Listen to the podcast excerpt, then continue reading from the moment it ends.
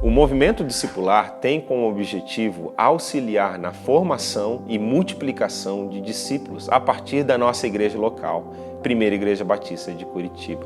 Nós sonhamos com a multiplicação exponencial de discípulos, células e igrejas que abençoem a cidade de Curitiba, o Brasil e o mundo. Jesus chamou os seus primeiros discípulos e também continua a chamar discípulos em pleno século 21 com as mesmas palavras registradas em Mateus 4,19: Sigam-me e eu farei de vocês pescadores de homens. O discipulado de Jesus é um discipulado que envolve a mente, o coração e as mãos dos discípulos. Nós desejamos, com o movimento discipular, auxiliar a nossa igreja no desenvolvimento de discípulos, desde que eles são novos discípulos até se tornarem ministros do reino de Deus, pelo poder do Espírito no amor de Cristo e para a glória de Deus. Olá, seja muito bem-vindo a mais um programa nosso do Discipulado na Bíblia. Nós estamos com uma série de estudos aqui em 1 Timóteo, estudando cada capítulo da carta de Paulo a Timóteo, e nós, a cada é, episódio desse programa, nós temos conseguido aprender o que, que Deus quer nos ensinar a respeito do discipulado que ele faz conosco e do discipulado também que nós fazemos uns com os outros. Hoje é, eu quero conversar com você sobre discipulando na família de Deus. O que é a família de Deus? A família de Deus ela é formada por todas as faixas etárias da igreja, por pessoas que estão em diversas situações diferentes dentro da igreja a família de Deus é formada por viúvas, por órfãos, por pastores, por pobres, por ricos, por pessoas de todos os tipos de condições, classes sociais diferentes. Essa é a família de Deus. Se eu e você pudéssemos escolher quem faz parte da nossa família, quem você escolheria para fazer parte da sua família? É engraçado porque Deus escolheu as pessoas mais improváveis para fazerem parte da sua família. Deus escolheu ladrões redimidos para fazerem parte da sua família, pobres, desprezados, marginalizados, pessoas também de bom status, boa aparência e bom destaque dentro da sociedade. Deus compõe a sua família de uma maneira extremamente plural, diversa e ele exalta as características individuais de cada um de nós também. É maravilhoso ver a bondade e o amor de Deus ao escolher cada um dos integrantes da sua família. Esse, isso também já é uma lição inicial para nós de amor, de bondade, um exemplo de quem nós devemos valorizar e amar também. É assim que Deus ama, é assim que Deus valoriza, é assim que Ele compõe a família dele. E a família dele é a igreja, é a igreja que nós estamos inseridos. Aqui na PIB de Curitiba, nós queremos trazer para você séries que possam despertar em cada um de nós ensinos de como nós podemos viver um discipulado bíblico como nós podemos extrair da Bíblia princípios discipulares para nós. E hoje nós vamos estudar 1 Timóteo no capítulo 5. Nos programas passados, você acompanhou o capítulo 4, o capítulo 3, e eu tenho certeza que você foi grandemente abençoado. E hoje nós podemos estudar o quinto capítulo. Não esqueça de curtir, de compartilhar, de avisar todo mundo que esse programa está acontecendo, esse episódio está passando, ele fica salvo no canal do Movimento Discipular, fica salvo no canal da Primeira Igreja Batista de Curitiba e depois você pode acessar e enviar também esse link para todo mundo que você conhece e sabe que vai ser abençoado com conteúdo como esse. Então eu quero ler com você 1 Timóteo no capítulo 5, do versículo 1 ao 25. No versículo 1 diz assim: não repreenda asperamente ao homem idoso, mas exorte-o como se ele fosse o seu pai. Trate os jovens como a irmãos, as mulheres idosas como as mães, e as moças como as irmãs, com toda a pureza. Trate adequadamente as viúvas, que são realmente necessitadas, Mas se uma viúva tem filhos ou netos, que estes aprendam primeiramente a colocar a sua religião em prática, cuidando de sua própria família e retribuindo o bem recebido de seus pais e avós, pois isso agrada a Deus. A viúva realmente necessita, necessitada e desamparada, põe sua esperança em Deus e persiste dia e noite em oração e súplica. Mas a que vive para os prazeres, ainda que esteja viva, está morta. Ordene essas coisas para que sejam irrepreensíveis. Se alguém não cuida dos seus parentes e especialmente dos de sua própria família, negou a fé e é pior do que um descrente. Nenhuma mulher deve ser inscrita na lista de viúvas, a não ser que tenha mais de 70 anos de idade tenha sido, e tenha sido fiel ao seu marido, e seja bem conhecida por suas boas obras, tais como criar filhos, ser hospitaleira, levar, lavar os pés dos santos, socorrer aos atribulados e dedicar-se a todo tipo de boa obra.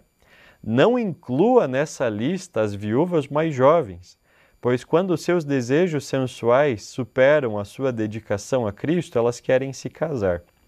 Assim, elas fazem, elas trazem condenação sobre si mesmas por haverem rompido seu primeiro compromisso. Além disso, aprendem a ficar ociosas, andando de casa em casa, e não se tornam apenas ociosas, mas também fofoqueiras e indiscretas, falando coisas que não devem. Portanto, eu aconselho que as viúvas mais jovens se casem tenham filhos, administrem suas casas e não deem ao inimigo nenhum motivo para maledicência. Algumas, na verdade, já se desviaram para seguir a Satanás. Se alguma mulher crente tem viúvas em suas famílias, deve ajudá-las. Não seja a igreja sobrecarregada com elas, a fim de que as viúvas realmente necessitadas possam ser auxiliadas. Os, os presbíteros que lideram bem a igreja são dignos de dupla honra, especialmente cujo trabalho é a pregação e o ensino. Pois a Escritura diz: Não amordace o boi enquanto está debulhando o cereal, e o trabalhador merece o seu salário. Não aceite acusação contra um presbítero se não for apoiada por duas ou três testemunhas. Os que pecarem deverão ser repreendidos em público, para que os demais também temam. Eu o exorto solenemente diante de Deus, de Cristo Jesus e dos anjos eleitos, a que procure observar essas instruções sem parcialidade e não faça nada por favoritismo. Não se precipite em impor as mãos sobre ninguém e não participe dos pecados dos outros. Conserve-se puro. Não continue a beber somente água, também misture com um pouco de vinho por causa do seu estômago e das suas frequentes enfermidades. Os pecados de alguns são evidentes, mesmo antes de serem submetidos a julgamento, enquanto os pecados dos outros se manifestam posteriormente. Da mesma forma, as boas obras são evidentes, e as que não o são não podem permanecer ocultas. Uau! que capítulo, não é? Ele traz tantos uh, uh, versículos que são diferentes do restante do que a gente lê na Bíblia, né?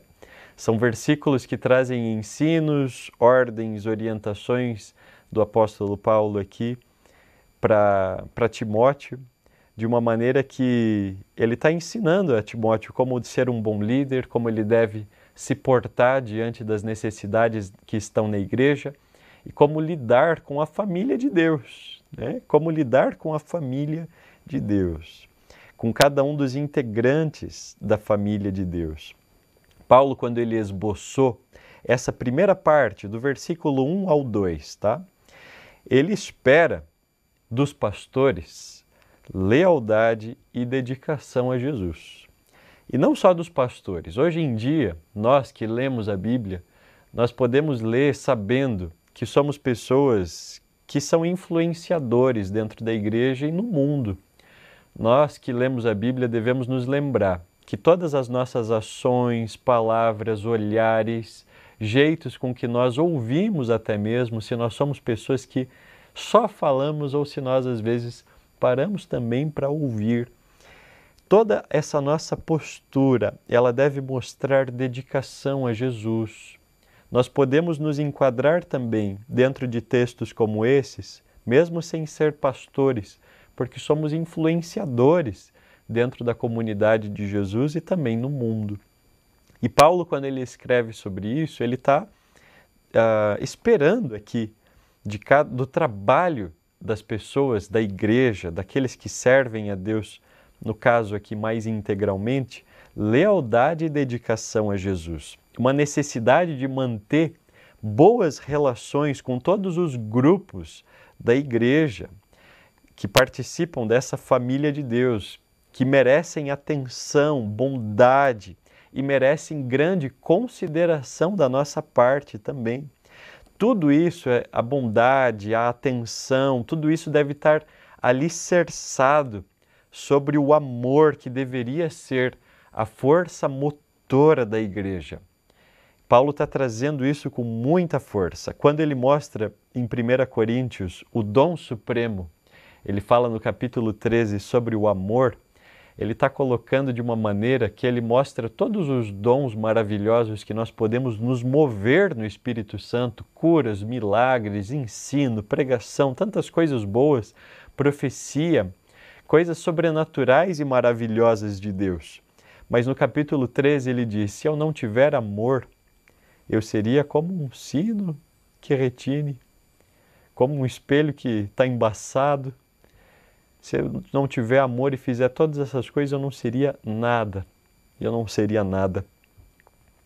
Então, o amor deveria ser, deve ser, a força motora que motiva toda a nossa bondade, a nossa valorização pelas pessoas e não os nossos desejos egoístas às vezes, nossa vontade de aparecer, como Jesus muitas vezes exortou os fariseus no Sermão do Monte e em outras passagens também.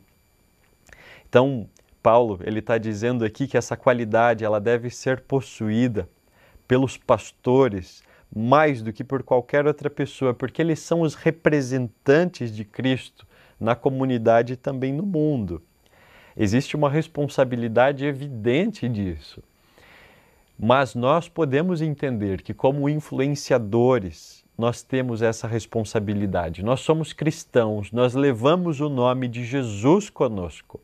É como se existisse uma plaquinha aqui ou estivesse estampado na minha testa que eu sou um cristão, que eu pertenço a Jesus. Toda vez que eu digo que não faço algo por causa da minha fé, porque eu quero agradar a Deus, porque eu entendo que são atitudes destrutivas, que Deus não se agrada dessas coisas, não é o plano dele para nós. Eu estou dizendo que a minha vida é guiada por Ele. Agora, quando eu dou um mau exemplo, eu me torno um hipócrita, eu me torno uma pessoa falsa e que vai ah, causar muita estranheza nas pessoas que estão ao meu redor. Eles vão olhar para mim e dizer: Não é você que é cristão? Por isso, existe uma grande responsabilidade sobre nós de nós sermos coerentes com a nossa fé e com as Escrituras, com o amor que nós professamos ter por Deus. Esse texto ele nos ensina a adaptar a correção à idade das pessoas. O homem, a mulher idosa, nós devemos tratar como pai e mãe, e os jovens como irmãos e irmãs de sangue. E ele ainda acrescenta com pureza. Né? Então, profundo respeito, de maneira que a gente conserve puro e santo o nosso caráter. Né? Eu estava lendo um texto sobre isso e um pregador famoso ele disse que era tão fácil manchar a nossa reputação no sentido bom da palavra, uh, por causa da, da nossa sexualidade, da nossa sensualidade. É tão fácil se deixar levar, às vezes, dentro do discipulado, quando nós estamos aconselhando pessoas, é, é muito fácil com que Satanás se aproveite, se infiltre nesse meio e acabe deturpando ali os conselhos, os olhares e nós acabamos ficando manchados. Às vezes, motivos de escândalo saem de lugares que deveriam ser de aconselhamento, de pastoreio. E o que Paulo está dizendo aqui para nós é que nós devemos olhar uns para os outros com amor, com um amor como se o jovem que está comigo é meu irmão, a jovem que está comigo é a minha irmã de sangue. Os mais velhos, eu devo me reportar a eles como pais e mães, como pessoas de honra e respeito. Então é assim, ele está mostrando uma adaptação que nós devemos ter de fala, de trato, com pessoas diferentes dentro da família de Deus, entre os mais velhos e os mais novos, e tudo sendo feito com pureza, com pureza. Uma vez eu ouvi uma pessoa dizer, um pregador que já era mais famoso, ele já era mais destacado, e, e ele disse certa vez que uh, ele não gostaria de ir pregar em alguns lugares, por causa que ele já estava numa condição em que ele gostaria de ser bem recebido. E eu não julgo o coração dele, né? Ele disse que não gostaria de dormir na casa de um irmão, ele gostaria de ficar num hotel e por aí vai. Mas sabe, qual é o preço da alma das pessoas? Até onde nós devemos ir por amor? Às vezes eu não quero ser incomodado, eu quero ficar numa. numa eu não, não quero ficar em um lugar simples ou me submeter a uma situação de desconforto. E eu então só aceito convites confortáveis porque, é, enfim, são, são melhores para mim. Mas qual é o preço da alma das pessoas? É, um, é infinito. O valor da vida de alguém, a eternidade de uma pessoa, não tem preço. Não tem preço. Eu acho tão lindo quando Paulo diz que ele se deixou gastar, eu me deixarei gastar por amor das almas. Né? Quando ele disse que ah, ele, se ele se faz bárbaro, ele se faz grego, romano, judeu, enfim, sem lei para os sem lei, com lei para os com lei, ele se faz aquilo que ele se tiver que fazer para salvar estas pessoas e falar do evangelho delas. Como é bom quando nós podemos entender que o amor nos leva a esse tipo de atitude, que não importa mais o preço que nós tenhamos que pagar mas nós podemos amar as pessoas até as últimas consequências. Se a gente tiver que passar por uma situação de desconforto, vale a pena? Se essa pessoa ser livrada do inferno, vale a pena, vale a pena, vale a pena. Nós não escolhemos quem Deus manda para nós amarmos. Deus nos envia pessoas para nós amarmos e nós não escolhemos essas pessoas. Eu comecei falando para você que Deus escolhe para compor a família dele as pessoas mais improváveis, aquelas que estão nos lugares desconfortáveis. Nem sempre aquelas pessoas que nós queremos ir até elas são as pessoas que Deus quer nos levar. Às vezes Deus quer nos levar para lugares onde ficaremos desconfortáveis, para ambientes de discipulado onde existe desconforto mas nós devemos amar a todos. Algumas pessoas têm muita dificuldade de liderar células, de discipular, porque elas falam: nossa, essa pessoa é tão diferente, eu não quero, ou acabam sendo seletivas, como esse pregador que eu citei. Mas qual é o preço da alma de uma pessoa? Não tem preço. Nós devemos nos doar em amor. Nós não escolhemos quem Deus nos manda ele nos envia e nós fazemos a nossa parte e o nosso trabalho. Ele vai nos encaminhar os doentes, os necessitados, aqueles que têm dificuldade, os desprezados, e não vai ser bom conversar com essas pessoas, nunca é. porque não é à toa que elas são doentes, não é à toa que elas são desprezadas. Algum problema elas têm, mas Deus quer que nós nos aproximemos delas, amemos essas pessoas, façamos a diferença na vida delas e influenciemos grande, com grande relevância a vida delas.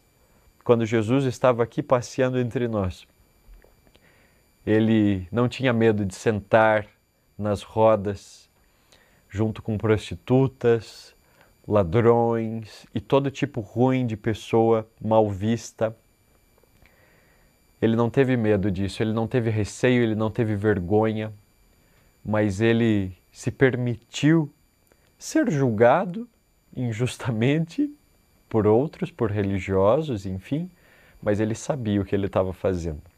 Era mais importante ele estar ali conversando com aquelas pessoas, amando aquelas pessoas, do que se preocupando com a reputação dele. No, no segundo, na segunda sessão desse capítulo, o autor ele vai falar sobre as viúvas e a igreja. Ele vai partir do versículo 3 até o versículo 16, falando sobre isso, sobre a segunda sessão do texto, as viúvas e a igreja. Então, você vai encontrar muitos versículos dedicados para isso, um bom espaço, e isso denota uma grande importância que o escritor quis passar também para nós. O judaísmo, né, ele sempre teve muito cuidado com os órfãos e com as viúvas. Ele sempre destacou isso, enfatizou a, a doação de esmolas para os pobres. E isso passou também como uma herança, claro, os ensinos de Jesus já nos levam a isso, mas a própria tradição judaica já passou isso também para nós que somos da Igreja de Jesus.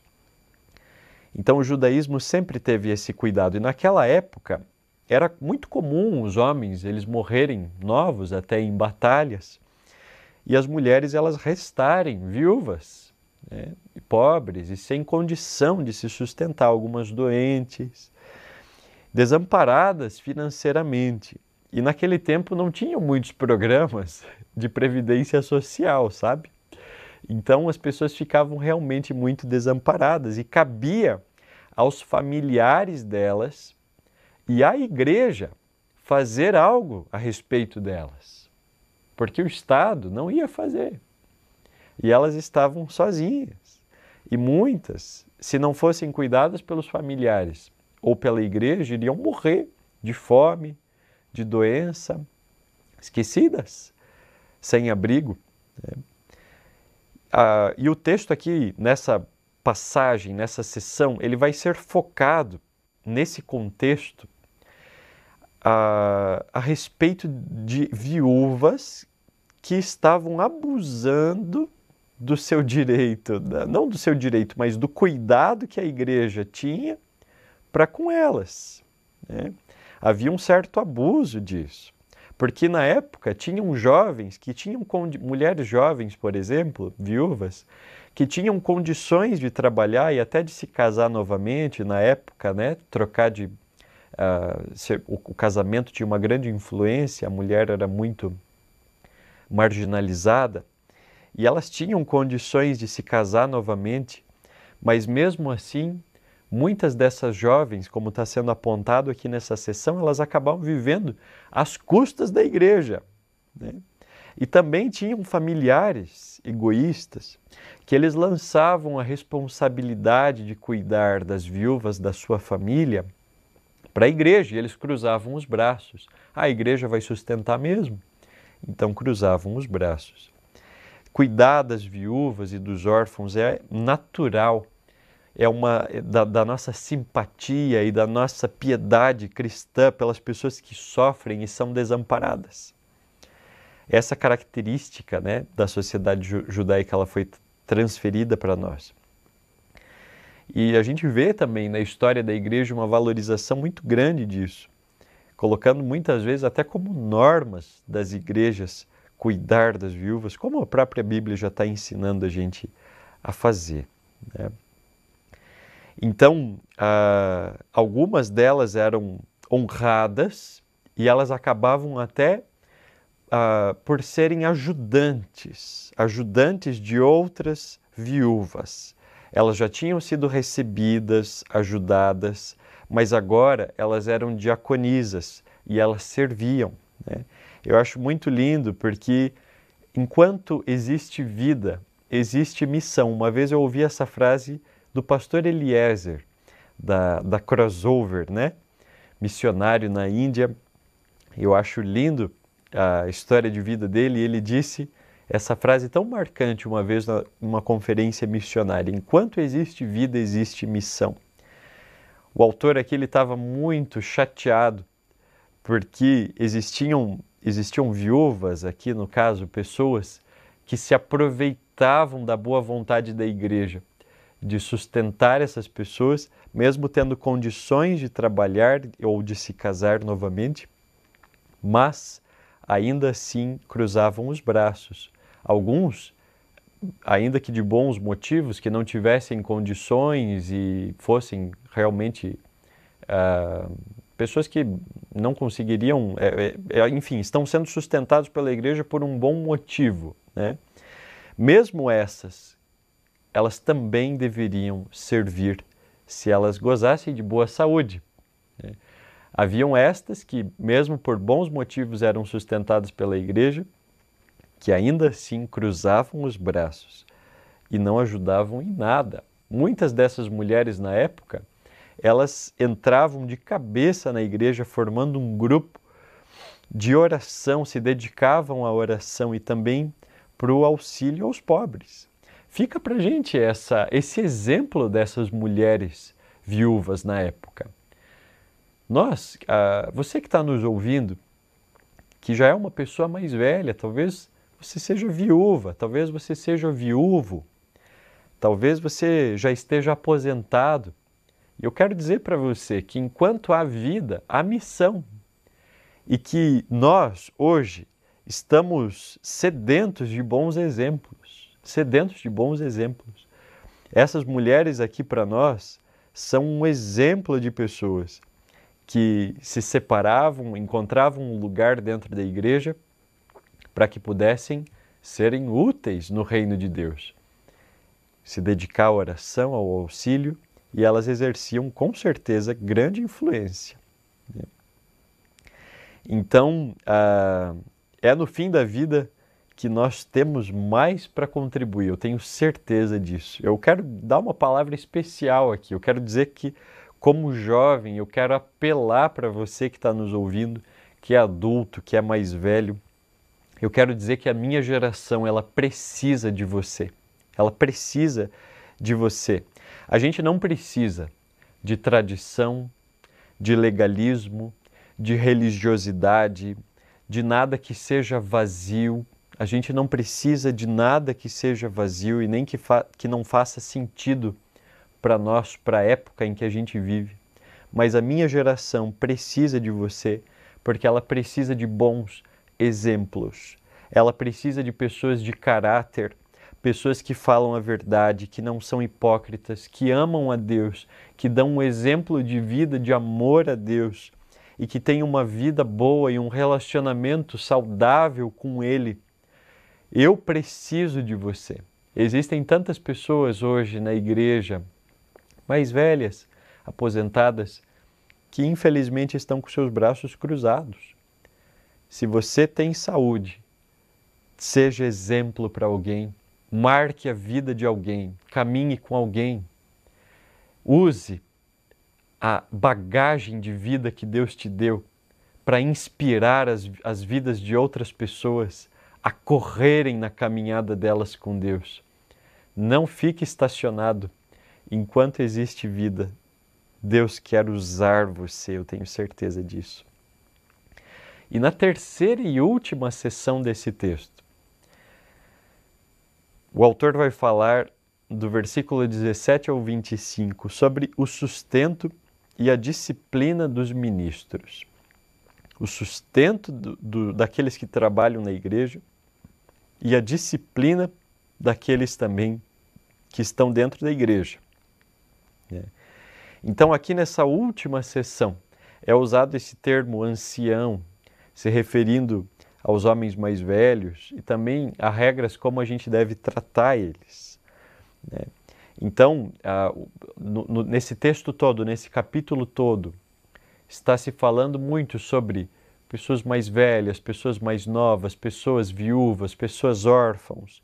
E como nós, que somos influenciadores da igreja, servos de Deus, devemos tratar essas pessoas e amar também essas pessoas. Aqui, trazendo essa, esse ancião ele é essa pessoa idosa na igreja, mais velha, que tem maturidade espiritual, que exerce autoridade já na igreja. Então, às vezes, essas pessoas ocupavam funções de pregação e de ensino e auxiliares também, às vezes, na administração da igreja. E essas pessoas elas eram pagas e honradas por servirem a Deus Apesar de existirem outros, como por exemplo Paulo e Barnabé, que eles trabalhavam de graça, trabalhavam de graça. Mas mesmo assim, a igreja faz questão de honrar a vida dessas pessoas, até para que não haja nenhum empecilho na vida delas se dedicando a Deus. A gente entende, por exemplo, um missionário, ele já está doando aquilo que ninguém pode dar por ele já está dando a vida dele para a missão.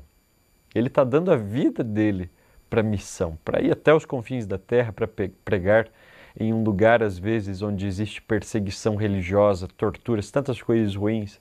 Ele, já, ele está ofertando a vida dele a Deus.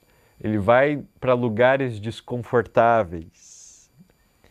E nós, como igreja, nós queremos olhar para essas pessoas e falar: puxa, eu não quero que você vá para esse lugar, você já está dando sua vida, deixando tudo para trás e ainda encontre empecilhos e dificuldades financeiras. Eu quero abençoar a tua vida, eu quero que lá nesse lugar você possa ser abençoado lá, possa poder criar os seus filhos numa escola boa e ter condições de comprar remédios, de levar ao hospital e por aí vai. Então, nesse sentido, a igreja investe também naqueles que pregam e ensinam a palavra. Eu me lembro de algumas vezes em que eu ouvi algumas pessoas comentando sobre voluntários, sobre funcionários e o quanto era diferente o tratamento entre essas duas pessoas. Mas sabe, eu tenho visto voluntários que têm um coração maravilhoso pessoas que não recebem nada, mas elas servem a Deus às vezes muito melhor do que aqueles que recebem. Nós não devemos estar apegados ao salário que Deus tem para nos dar, que a igreja pode nos oferecer como honra, como auxílio, né, para que possamos exercer nossas atividades no reino de Deus. Nós não devemos estar apegados a essas coisas. Nós devemos servir com um coração voluntário. Ser voluntário não significa que eu não posso ser cobrado. Às vezes a gente pensa, né, na liderança, ah, puxa vida, mas é uma pessoa voluntária, eu não posso exigir dela. Mas nós somos todos servos e trabalhadores dentro do reino de Deus, voluntários ou funcionários. Todos devem igual compromisso a Deus. Não é porque eu sou voluntário que eu posso faltar aos meus compromissos. Não é porque eu sou funcionário que agora eu tenho a obrigação. Né? Não é, nós devemos fazer tudo com um amor profundo por Deus e um desejo sincero de servi-lo, um desejo sincero de segui-lo. Então, nós devemos valorizar também aqueles voluntários das nossas, das nossas igrejas, aquelas pessoas que também estão trabalhando sem receber nada, sem receber nada. Muitas vezes essas pessoas doam suas vidas, seu tempo, fazem o impossível por amor a Deus. E tudo isso revela um compromisso muito maravilhoso da parte dessas pessoas para com Deus. Eu quero também te dizer que, acima de tudo que nós devemos fazer dentro da igreja, do nosso serviço, Deus está olhando para o nosso caráter, um caráter aprovado diante dele. Não adianta nada eu vir aqui na igreja, ensinar, pregar, fazer tudo aquilo que eu devo fazer e eu ter uma vida bagunçada diante dele. Não adianta nada. Deus está de olho no meu coração, no meu coração, na minha adoração a Ele através dessas obras, dessas atitudes, no meu coração, na minha devoção, na minha piedade, no meu amor que eu tenho por Ele e pelas pessoas. Se eu fizer tudo por obrigação, porque eu recebo algo, uma vez eu ouvi um homem simples dizer que ele já tinha tentado ser padeiro, já tinha tentado uh, ser, uh, não me lembro se era garçom ou alguma outra função. Então, como não deu certo nenhuma delas, ele foi tentar ser pastor. não é assim que nós servimos a Deus. Nós não servimos a Deus por falta de opções ou porque nós queremos trabalhar e ganhar o nosso sustento, porque é às vezes a única coisa que a gente sabe fazer.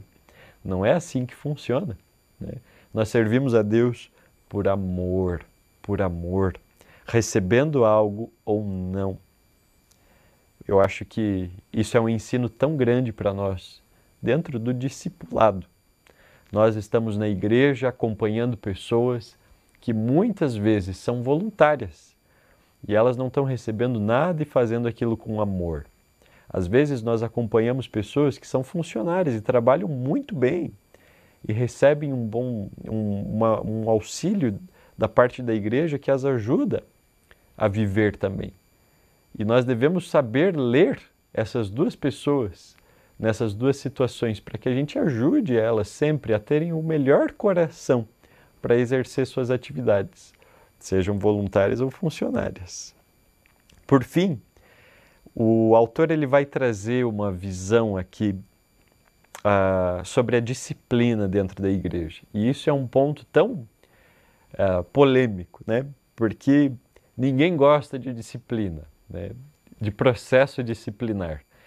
Eu me lembro que na escola nós tínhamos um coordenador disciplinar, nós tínhamos tipo de um, de um, de um diretor disciplinar, né? E ele era alguém, era aquele que no recreio nós passávamos, ele estava gritando e puxando a orelha dos alunos, não é? Ele era o corretor da escola, aquele que corrigia as pessoas. Ah, se eventualmente ele passasse na sala, abrisse a porta, todo mundo estivesse fazendo bagunça, todo mundo ficava em silêncio, porque ele era a seriedade da escola. E o que a Bíblia traz para nós também é a respeito de processos disciplinares dentro da igreja. Graças a Deus, os processos da igreja são muito diferentes do da escola, porque nós somos cristãos, né? nós agimos de uma maneira muito diferente. E assim é o que tem que ser. Infelizmente, muitas vezes no, no, no processo de disciplina dentro da igreja, de exortação, de lidar com o pecado entre líderes ou membros, frequentadores ou não, uh, existem exposições desnecessárias, existem fofocas, existem às vezes maledicências, e isso é tão ruim para o corpo de Cristo, isso faz tão mal. Isso se espalha dentro da igreja como uma doença, fere a vida das pessoas. Nós não devemos ser disseminadores de maldade dentro da igreja, disseminadores do, do que as pessoas confidenciaram para nós. É tão ruim quando esses processos disciplinares não funcionam tão bem quanto deveriam funcionar. Mas a Bíblia está nos dando aqui, nessa passagem, um, uma orientação muito boa ela está dizendo: não acuse, no caso aqui, né, um líder da igreja, mas por que não qualquer um? Né? Não acuse alguém sem ter testemunhas. Isso seria tão diferente, porque nós, nós acusamos às vezes pessoas injustamente, injustamente. Alguns acusam outros por inveja, por ciúmes, acaba saindo sem querer, fofocas, maledicências, E pessoas são muito prejudicadas por aquilo que às vezes é falado. Por isso ele diz aqui: não acuse ninguém sem ter testemunhas, pessoas que chegam junto com você e possam falar, é verdade. Então, uh, num outro texto, por exemplo, Mateus 18, do 15 ao 17, vai dizer assim: Se o seu irmão pecar contra você, vá e a sós com ele lhe mostre o erro. Se ele ouvir, você ganhou o seu irmão. Então eu vou a sós com ele e mostro o erro dele. Se alguém me ofendeu, eu não vou falar direto com os superiores, com os líderes, expor essa pessoa, eu vou abrir o grupo, a célula, vou lá na frente da igreja, pedir a palavra, pedir o microfone e expor a vida daquela pessoa, gravar um vídeo no Facebook, escrever um textão no Twitter, não é? Tem gente que a primeira coisa que faz quando é criticada e machucada é desabafar nas redes sociais e vomitar lá todas as suas mágoas e dores. Não é isso que a Bíblia está nos ensinando. A Bíblia nos ensina que nós devemos ir, em primeiro lugar, falar com a pessoa que nos ofendeu. Se é contra ela que você tem algo, se é ela que tem algo contra você, resolvam entre vocês primeiro. Se ele te ouvir, você ganhou o seu irmão. Mas, se ele não ouvir, é o que está escrito aqui, leve consigo mais um ou dois testemunhas, de, qual, de modo que qualquer acusação ela seja confirmada pelo depoimento de duas ou três testemunhas.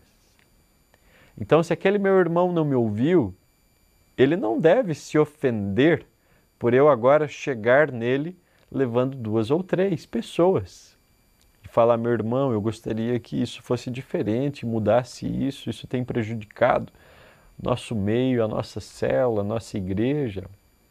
Isso tem feito mal para nós como corpo de Jesus, enfim.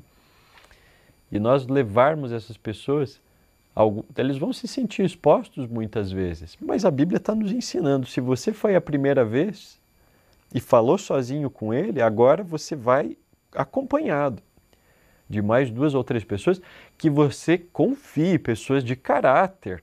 Não é envolver qualquer um no meio dos problemas. Né? E por que, que a gente está falando sobre isso, gente? Tantas coisas aqui que a gente está conversando. Isso não se aplica grandemente no discipulado? Sim, se aplica. Quantas vezes a pessoa que nós estamos discipulando, o nosso discipulador, ou enfim, a pessoa que nós estamos discipulando, trouxe uma situação de algo que ela viu, de que aconteceu, alguém que ela se ofendeu, alguém que ela ofendeu, como nós vamos instruir essa pessoa? Aqui, a Bíblia está nos mostrando como. Por isso é tão importante isso, esse estudo que nós estamos fazendo aqui. E depois ele diz: se ele se recusar a ouvi-los, conte à igreja. E se ele se recusar a ouvir também, trate-o como pagão ou publicano, como um desviado, né? como alguém que não entrega, não está não, não se submete a Jesus, alguém que não tem temor de Deus e amor por Deus. Né? Então, a última orientação aqui é que isso seja levado à igreja, para que, mesmo depois dessa situação séria que tem acontecido, a pessoa mude, né? ela venha a ouvir e mudar. Todo esse processo de disciplina que a Bíblia está apresentando, ela apresenta de uma maneira muito democrática ela apresenta de uma maneira envolvendo pessoas, envolvendo o corpo, envolvendo a todos. Né? Não é de uma maneira é, autoritária. Nós temos visto igrejas, lideranças, pessoas, com certeza você conhece, que têm exercido um domínio que é doentio sobre a vida dos seus liderados. Exerce posse sobre a vida daqueles que são seus liderados, que são aqueles com quem os seus, os seus as pessoas com quem ele pastoreia, que ele acompanha. Existem pessoas que têm feito um trabalho muito ruim, doente de liderança e de pastoreio dessas pessoas. E por que nós podemos dizer que é ruim? Porque, como discipuladores, influenciadores dentro do reino de Deus, nós não devemos dizer para as pessoas o que elas podem ou não podem fazer. Nós devemos dizer o que elas devem ou não devem. Nós devemos aconselhar. E eu conheço pessoas que chegam até seus líderes, dizem que têm a vontade de fazer intercâmbio, que a vontade de namorar com alguém e o seu líder diz: Eu proíbo você de viajar. E a pessoa não vai. Como pode isso? Nós não podemos ser assim. Isso não é uma liderança bíblica e uma liderança saudável. Às vezes nós somos tão bons em falar da liderança e dos problemas dos outros, mas nós temos tido uma atitude possessiva e que revela um discipulado, uma liderança, um pastoreio doente que precisa ser tratado.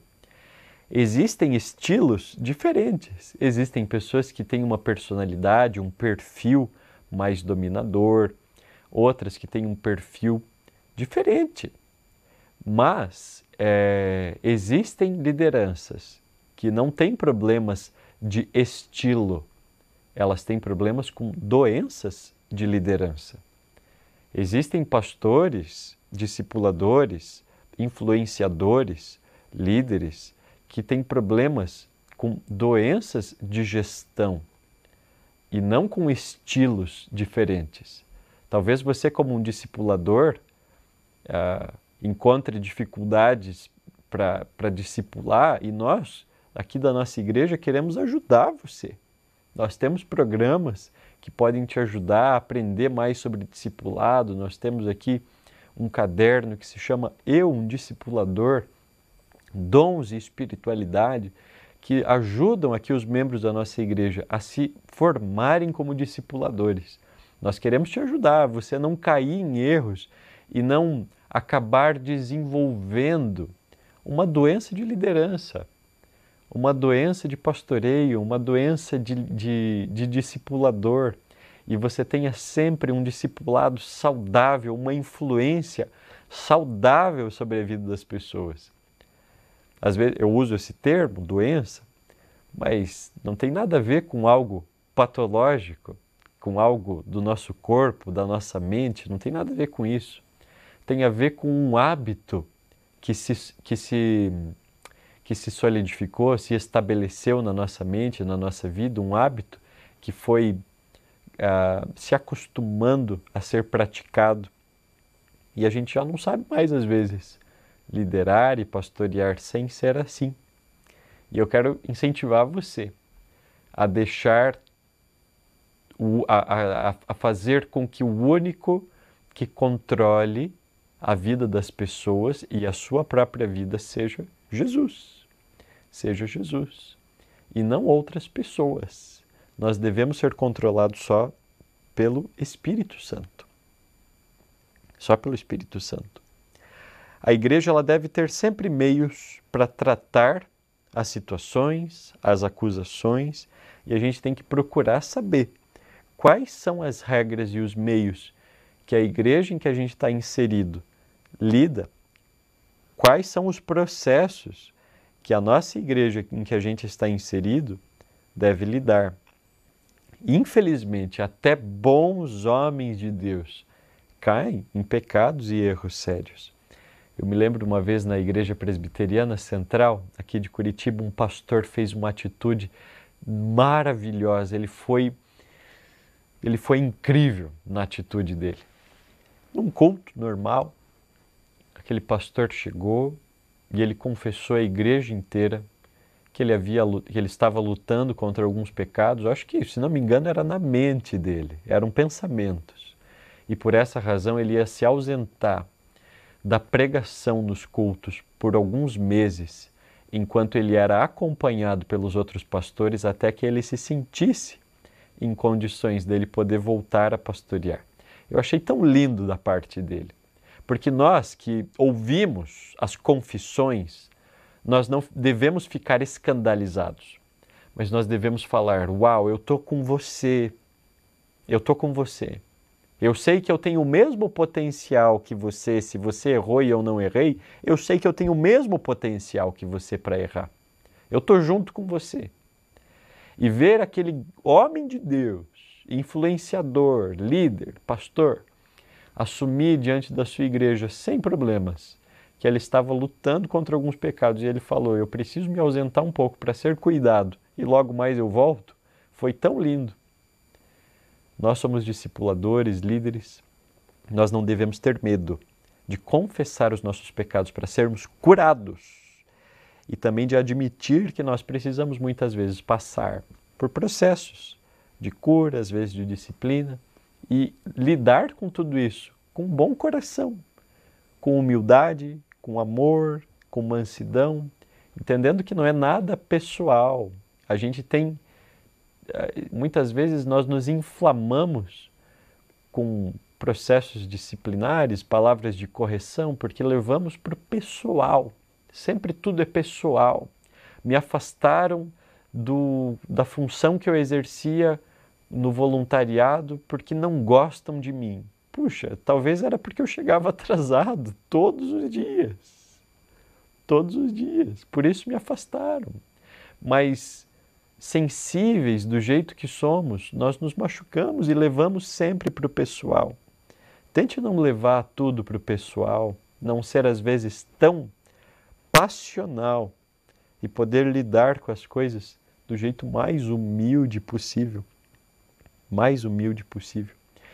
Eu quero orar com você para a gente entregar esse tempo a Deus, esse estudo Quero agradecer você por ter participado dessa, dessa série. Quero agradecer você por ter acompanhado cada um desses episódios. E quero te incentivar mais uma vez que você possa reassistir os episódios que estão gravados, salvos, que você possa encaminhar esses episódios para outras pessoas, interagir com a gente nas plataformas, comentar, enfim, mandar mensagens para a gente, entrar em contato conosco. Tem um link aqui do Barra Jesus que a gente sempre coloca aqui na nossa tela. Esse link você pode acessá-lo, responder esse formulário e ficar por dentro aqui da nossa igreja. Você pode assinalar ali, dizer que você quer conhecer mais sobre Jesus, dizer que você quer dar os seus primeiros passos na fé, dizer que você está vindo de uma outra igreja e quer fazer parte da nossa igreja. Esse link aqui é o, é o canal de entrada aqui é o nosso passo inicial. Às vezes, também respondendo a esse link, você pode entrar em contato com alguém, pedir um, um auxílio. Então, nós estamos aqui para te ajudar naquilo que for necessário. Eu quero encerrar agora esse momento orando, pedindo para que Deus abençoe a sua vida. Pai, nós estamos felizes por mais um momento que nós tivemos aqui de estudo na tua presença. Obrigado porque nós podemos parar um pouco a correria do nosso dia, ou às vezes até mesmo no meio da correria, a gente consegue ouvir um pouco da tua palavra, um ensinamento de Deus para nós. Como é gostoso, como é bom. Obrigado, Jesus. Obrigado porque o Senhor tem muito a nos ensinar através da tua palavra. Nós temos muito a aprender, Pai, de princípios cristãos, de atitudes cristãs genuínas para que a gente possa ser diferente a cada dia. Eu quero orar agora pedindo para que o Senhor abençoe a cada um que está nos escutando, Pai. Que cada família seja poderosamente visitada e abençoada. Eu sei que tantos têm passado, Pai, por doenças, enfermidades, dificuldades de saúde. Eu quero pedir que o Senhor toque agora no corpo e o Senhor traga cura completa para o corpo. Afasta as doenças, Pai, agora no nome de Jesus, na autoridade do nome de Jesus. Aquelas doenças que são doenças da alma, Senhor. Questões emocionais, mentais, feridas que nós trazemos do passado, doenças espirituais. Eu quero pedir a tua cura também, eu quero pedir no nome e na autoridade de Jesus que o Senhor derrame, Pai, saúde, boa saúde sobre cada um. Existem também outros que se sentem aprisionados em vícios, em maus hábitos. Eu quero pedir, declarar no nome de Jesus, que essas pessoas sejam libertas, Foi para a liberdade que Cristo nos libertou. Nós queremos viver essa liberdade. Existe vida em abundância do Senhor para nós, para ser derramada nas nossas vidas a todo o coração que se arrepender, se entregar, se prostrar a Ti. O Senhor não rejeita um coração quebrantado. O Senhor não rejeita, mas recebe. Eu quero pedir também, Pai, para que haja salvação em todos os lares. Que o Senhor visite aqueles familiares que não te conhecem, Jesus. Vem de encontro a cada um. Existem pessoas desempregadas que estão precisando de provisão do Senhor, da tua bênção, de oportunidade de emprego, de sustento, de alimento. Envia a tua provisão para cada uma dessas pessoas, Pai. Envia a tua provisão. Outros precisam de consolo porque têm perdido pessoas amadas. Traz o consolo do teu Espírito para cada um e enche-nos com o teu Espírito Santo. Essa é a nossa oração. No nome santo de Jesus. Amém. Quero agradecer você por ter nos acompanhado e até a próxima. Que Deus te abençoe grandemente.